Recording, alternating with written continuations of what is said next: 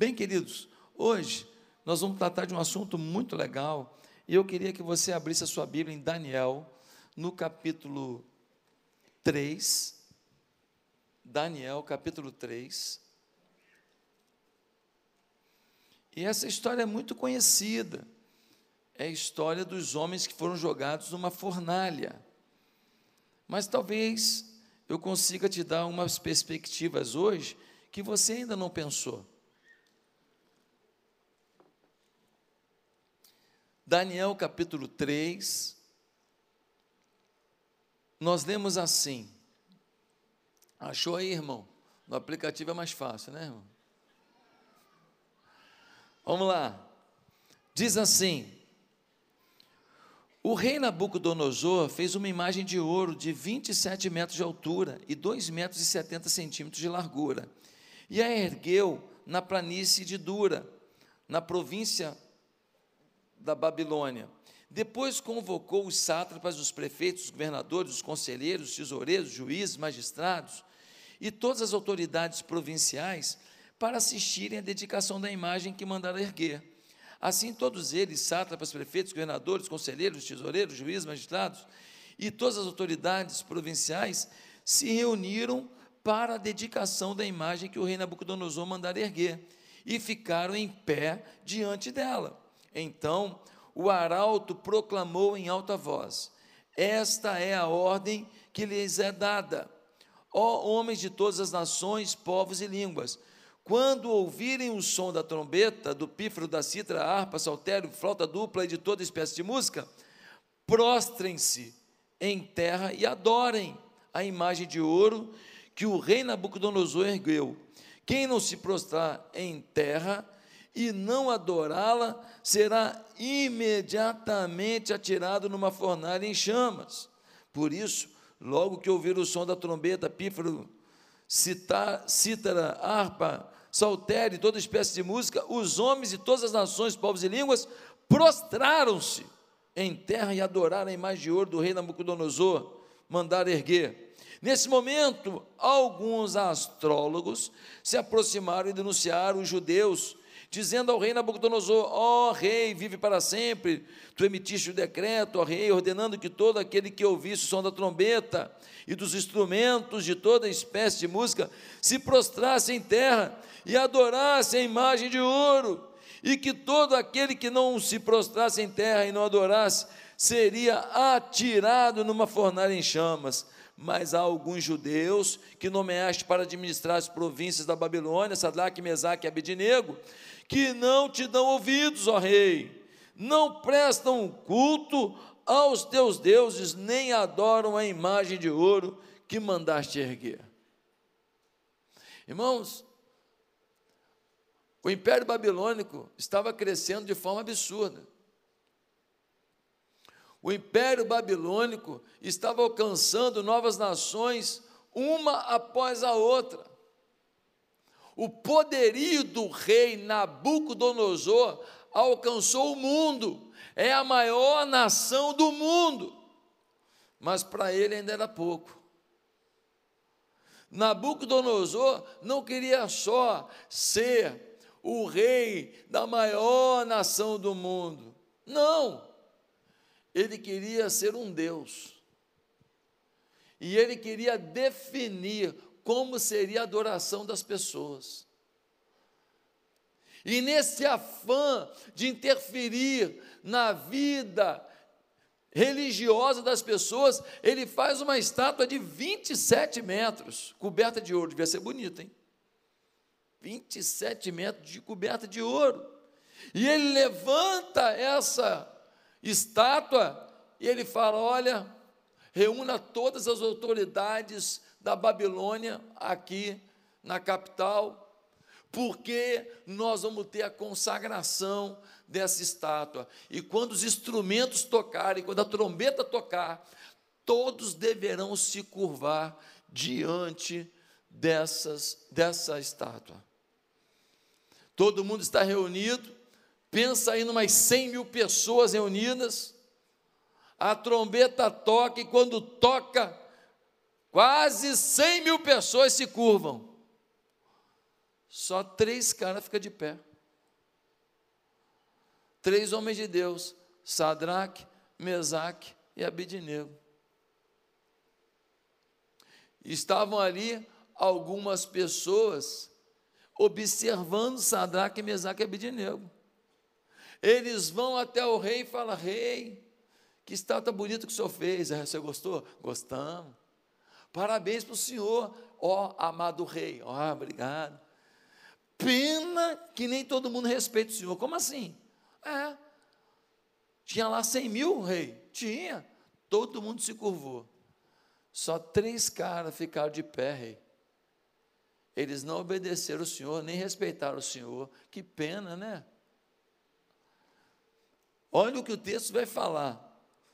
Versículo 13.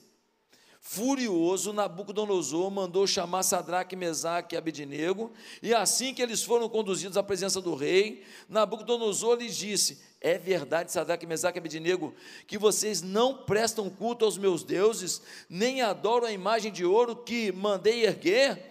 Pois agora, quando vocês ouvirem o som da trombeta, pífaro, citar a harpa, saltério, flauta dupla e toda espécie de música, se vocês se dispuserem a prostrar-se em terra e a adorar a imagem que eu fiz, será melhor para vocês. Mas se não a adorarem, serão imediatamente atirados numa fornalha em chamas. E que Deus poderá livrá-los das minhas mãos? Sadraque, Mesaque e Abidinego responderam ao rei: Ó oh, Nabucodonosor, não precisamos defender-nos diante de ti. Se formos atirados na fornalha em chamas, o Deus a quem prestamos culto pode livrar-nos, e ele nos livrará das tuas mãos, ó rei. Mas se ele não nos livrar, saiba, ó rei, que não prestaremos culto aos teus deuses, nem adoraremos a imagem de ouro que mandaste erguer. Nabucodonosor ficou tão furioso com Sadraque, Mesaque e Abidinego, que o seu semblante mudou. Deu ordens para que a fornalha fosse aquecida sete vezes mais que de costume, e ordenou que alguns dos soldados mais fortes do seu exército amarrassem Sadraque, Mesaque e Abidinego e os atirassem na fornalha em chamas. E os três homens, vestidos com os seus mantos, calções, turbantes e outras roupas, foram amarrados e atirados na fornalha extraordinariamente quente. A ordem do rei era urgente, a fornalha estava tão quente que as chamas mataram os soldados que levaram Sadraque, Mesaque e Abednego, e estes caíram amarrados dentro da fornalha em chamas. Mas logo depois o rei Nabucodonosor, alarmado, levantou-se e perguntou aos seus conselheiros: Não foram três os homens amarrados? Que nós atiramos no fogo? Eles responderam: Sim, ó rei. E o rei exclamou: Olhem, estou vendo quatro homens desamarrados, ilesos, andando pelo fogo, e o quarto se parece com o filho dos deuses. Então Nabucodonosor aproximou-se da entrada da fornalha em chamas e gritou: Sadraque, Mesaque, Abidinego, servo do Deus Altíssimo, saiam, venham aqui. Já deu uma amarelada o rei, não deu não? Já deu uma amarelada, fala a verdade. Servo de Deus Altíssimo. Já deu uma amarelada. E Sadraque, Mesaque e Abidinego saíram do fogo. E os sátrapas, prefeitos, governadores, conselheiros do rei se ajuntaram em torno deles e comprovaram que o fogo não tinha ferido o corpo deles, nenhum só fio de cabelo tinha sido chamuscado os seus mantos não estavam queimados e não havia nem cheiro de fogo neles.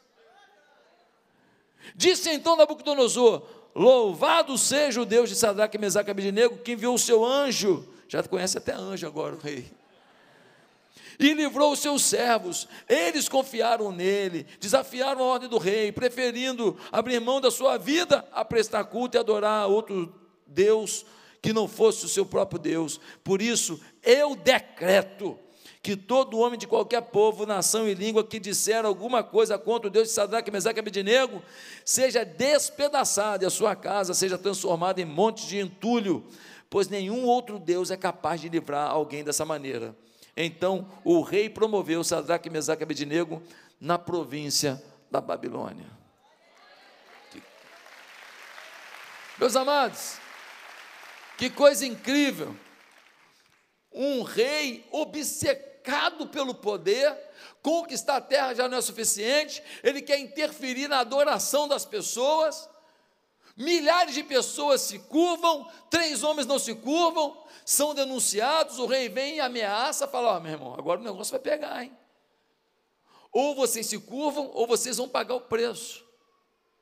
Eles falam: Rei, se o Senhor quiser livrar a gente do, do rei, ele livra. Mas se ele não quiser também, uma coisa é certa: nós não vamos adorar o seu, o seu Deus aí, a sua estátua aí, não. O rei fica enfurecido, joga os caras dentro da fornalha, e o rei daqui a pouco olha e tem quatro homens andando na fornalha. E ele fala: o quarto parece o filho dos deuses. Ele fala: Sadraque, Mesaque e Abednego, filhos do Deus Altíssimo, venham para fora. Eles vêm. E então o rei diz: ó, não tem nenhum Deus que eu tenha ouvido falar. É impossível alguém que livre como esse Deus. O nome do Senhor foi exaltado. Na nossa vida é igualzinho. A gente, toda vez que se posiciona, é ameaçado. Toda vez que você diz o que você crê, toda vez que você diz o que você pensa, toda vez que você declara a sua fé, toda vez que você reproduz os ensinos da Bíblia Sagrada, vai ter gente que vai fazer bullying. Vai ter gente que vai parar de falar com você. Vai ter gente que vai te chamar de adjetivos negativos. Vai ter gente que vai te tratar de forma diferente.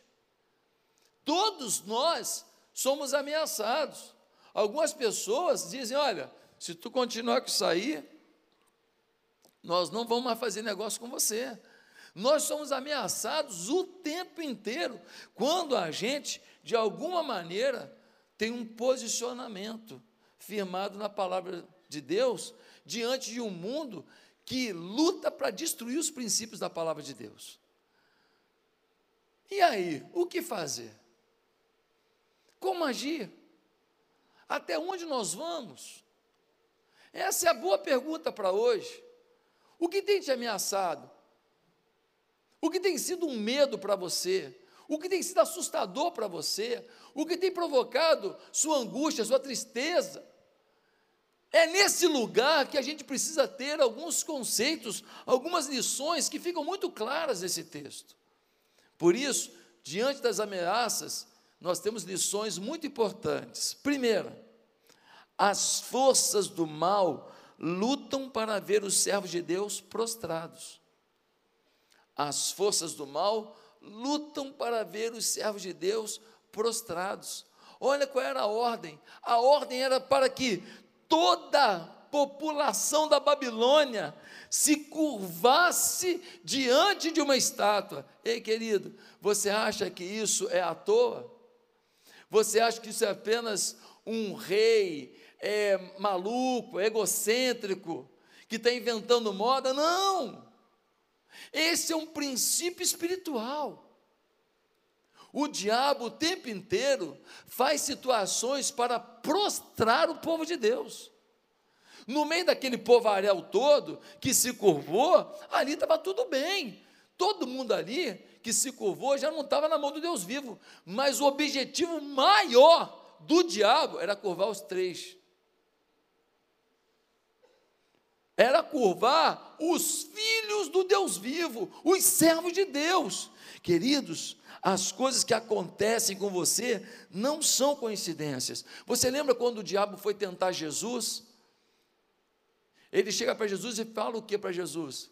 Se tu te prostrares e me adorares, te darei todos os reinos do mundo, de mão beijada, no mexo mais com nada, deixa na tua mão. O que o diabo queria? A prostração e adoração. Qual é o princípio aqui no Velho Testamento? Prostração e adoração.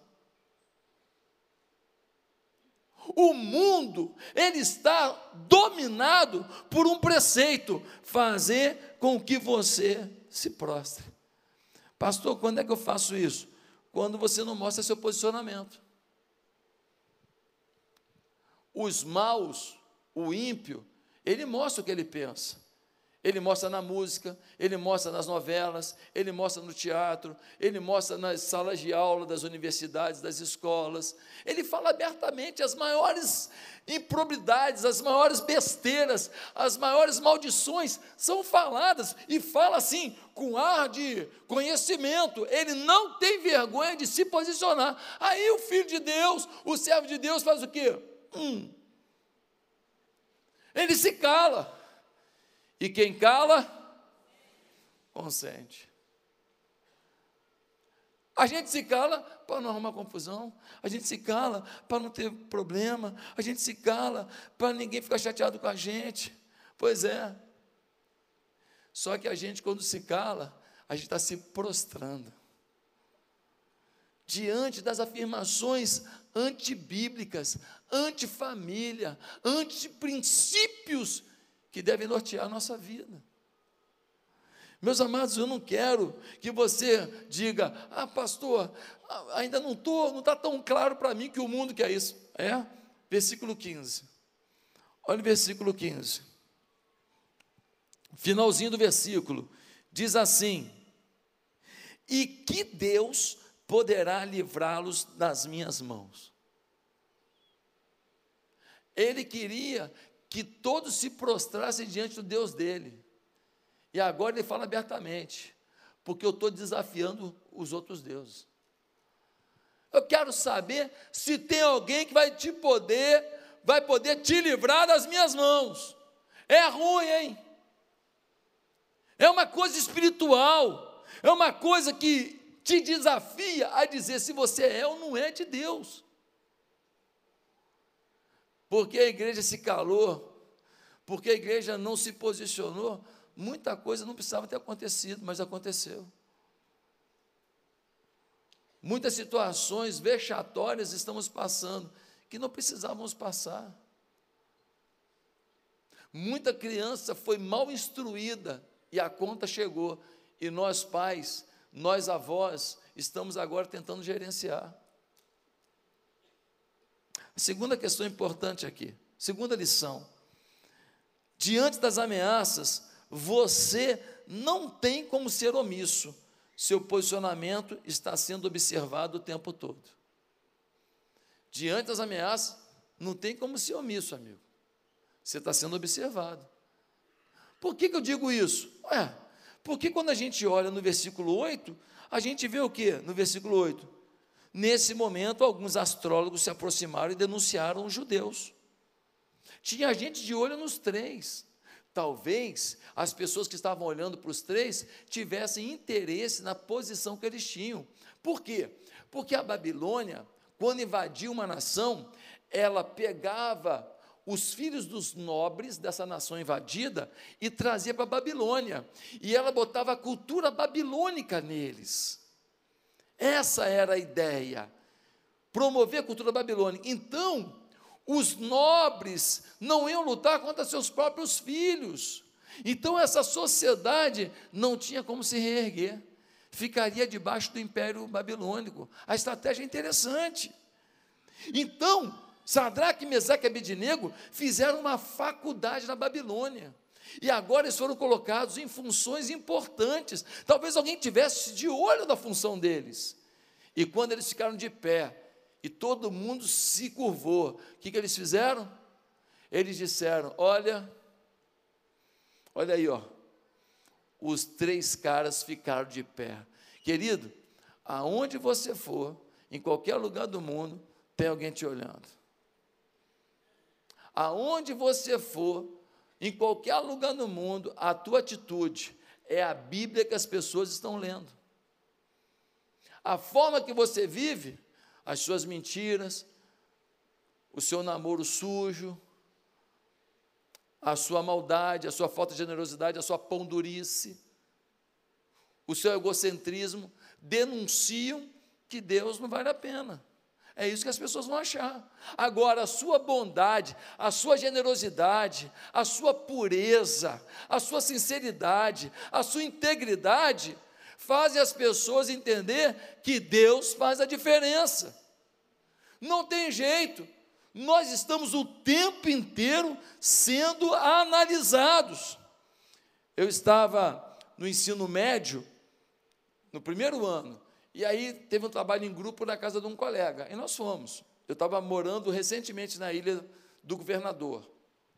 Aí cheguei lá, a mãe do meu colega, eu tinha 15 anos, ofereceu um licor que ela fazia em casa. E ela ofereceu para todos os colegas ali, para todo mundo, que o licor que ela fazia em casa, que era muito bom, então total. E todos os meus colegas ali tomaram, e eu não. Eu falei, não, não bebo nada alcoólico. Não, mas é pouco álcool. Não, eu que faço. E tudo. É uma delícia. E tal. E, e todo mundo tomando. Nós tínhamos lá uns oito colegas lá fazendo um trabalho em grupo. E eu falei, não, eu não bebo nada alcoólico. E eu não tomei aquele licor.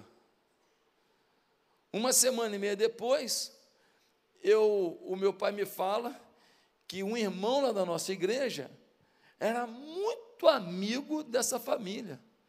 E que a família tinha descoberto que, na verdade, eu era o filho do pastor.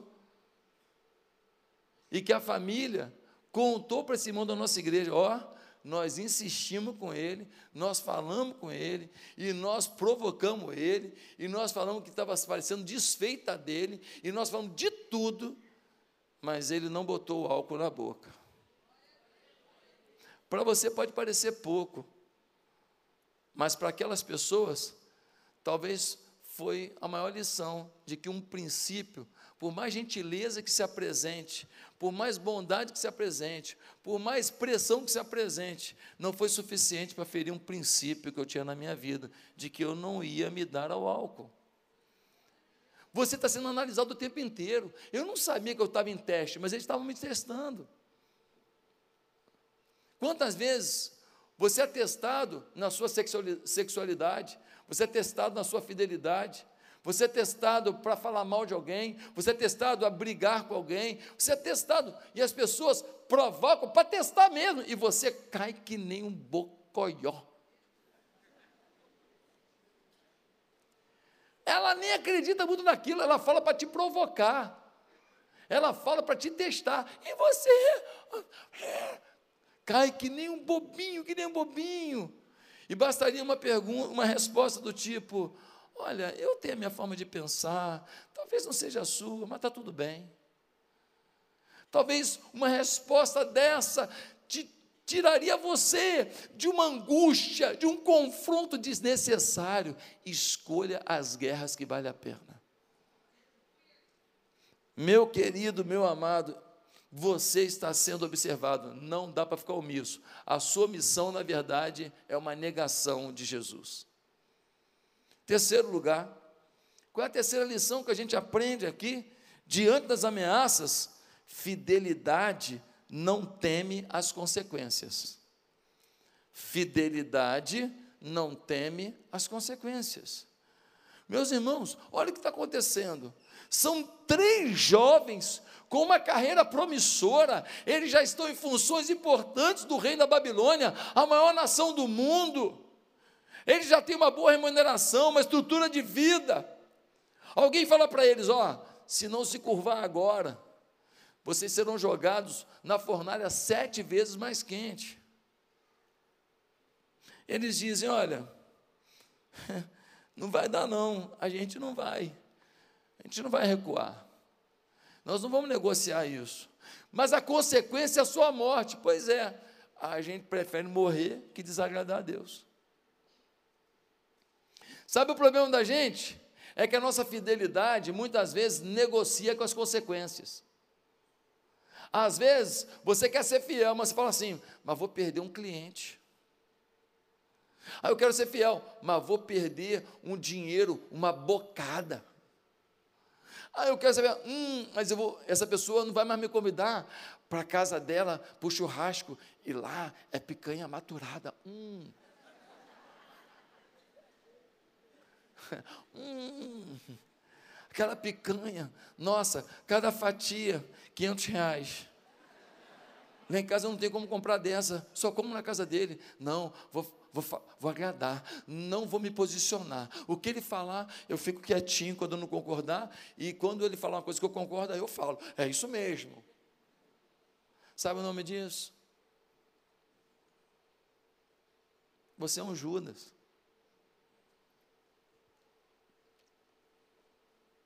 está se vendendo, não é por 30 moedas, mas é por um, uma picanha e um churrasco. Não, mas essa pessoa pode me ajudar muito na minha carreira, que ela pode me botar na cara do gol, ela pode me apresentar para as pessoas certas, e o meu networking vai avançar. Pastor, eu não posso contrariar. 30 moedas. A moedinha caindo no seu cofrinho.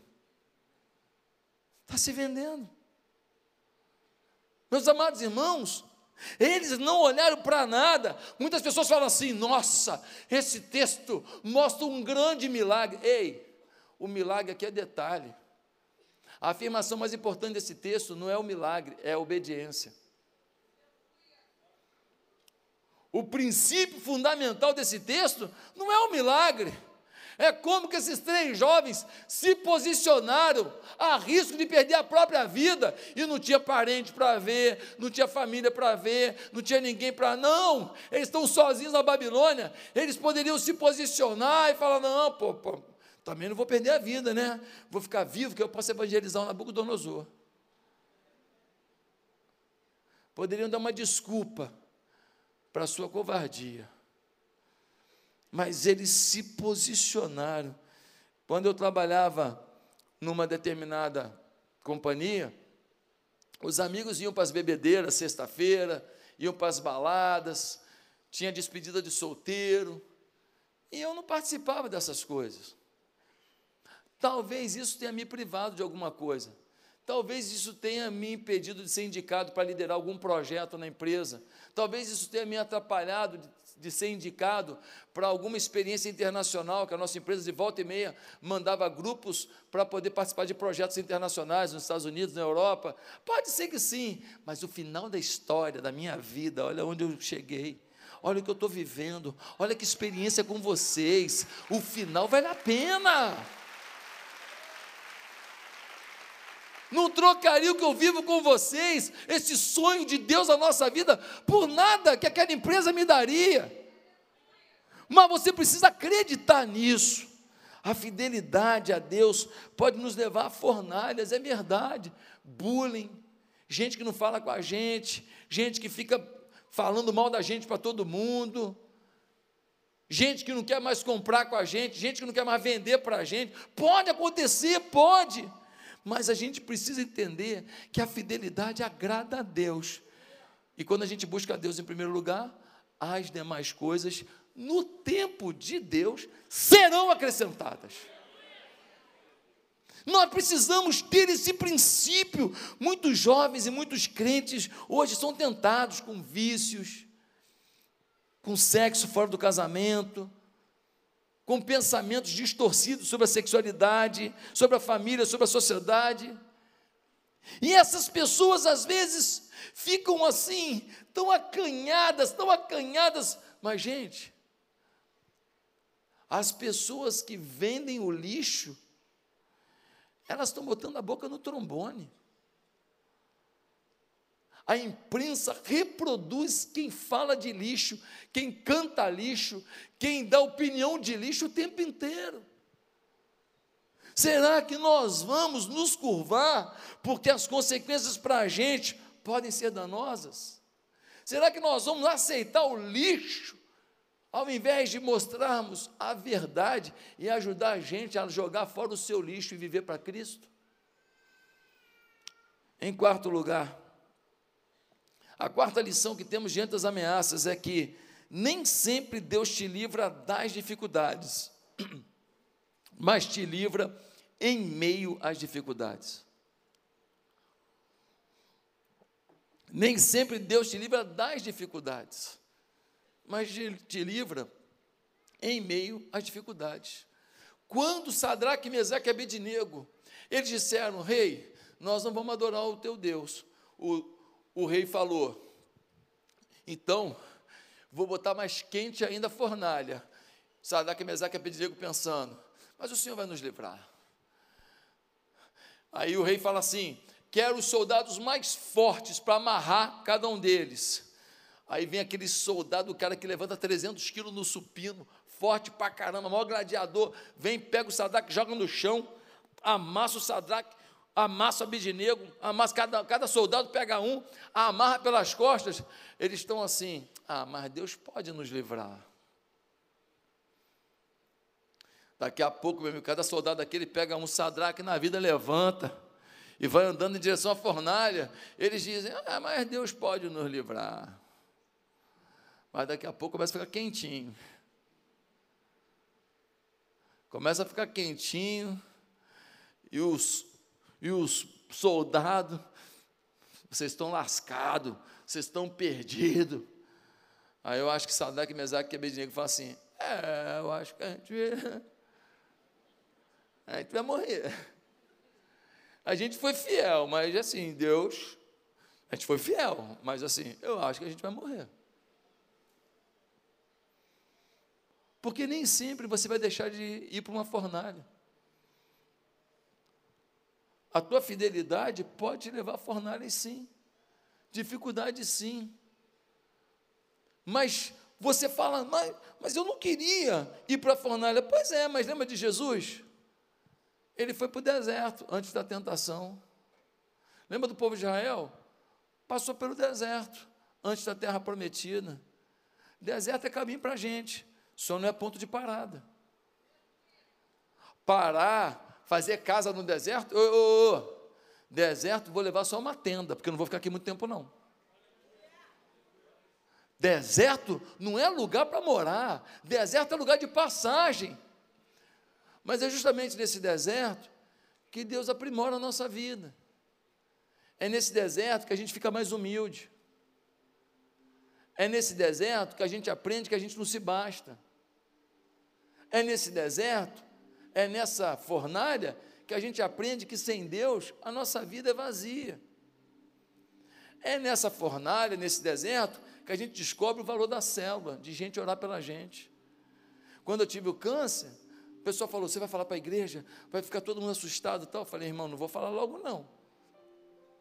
Para não ficar zum, zum, zum. Mas no domingo que antecedia a minha cirurgia, eu cheguei aqui e contei para vocês. Eu ia ficar sem oração de vocês? Eu sou doido. Eu sou doido entrar numa parada, numa briga, pelo meu rim ou pela minha vida. Entrar sem oração de vocês? Eu não sou doido. Está maluco? Quem sou eu para entrar nessa batalha sozinho? Não, mas tua família é ruim, porque eu queria todo mundo orando. Eu queria contar com a intercessão, por isso que eu digo: na célula você tem gente que ora por você todo dia. Como é que você vai abrir mão disso? O valor da intercessão é muito maior, por quê? Porque a intercessão é a tua oração menos egoísta. Você não está orando por você, você está orando pelo outro.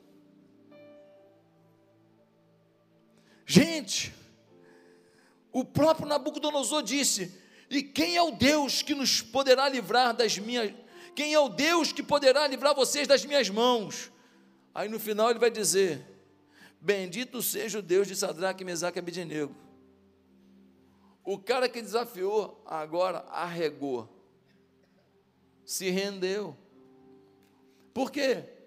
Porque são as vitórias nas fornalhas que mais mostram o poder de Deus na tua vida.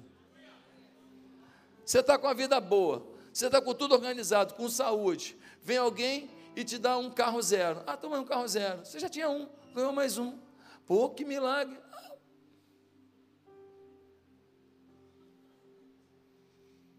Tu tinha um carro zero, ganhou mais um. Agora tenho dois. Oh!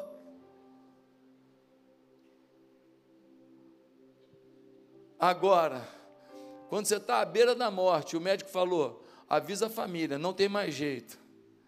E o anjo do Senhor vem e te cura de forma espantosa, e os médicos tudo ficam assustados. Aí, meu irmão, quando tu sai da fornalha desse jeito, uma história fica. Uma marca do reino fica. Um testemunho crucial fica. Uma manifestação profética fica. Quem está entendendo? Deus não te livra da fornalha, mas te livra em meia fornalha, por quê? porque você vai melhorar, e porque o teu testemunho será mais forte, e porque a glória dele será revelada na tua fuga a partir do quarto homem da fornalha. O quarto homem da fornalha vai chegar. Ele não impediu os soldados de te jogar na fornalha. Ele não impediu que você fosse amarrado. Se o fogo queimou alguma coisa lá naquela, naquela fornalha, foi a corda, porque estava andando. Meu querido irmão, qual é a fornalha na tua vida hoje? Qual é a fornalha? Tua vida sentimental? Qual é a tua fornalha hoje? Tua filha? Teu filho? Qual é a tua fornalha hoje? A saúde de alguém que você ama muito? Qual é a tua fornalha? Teu casamento?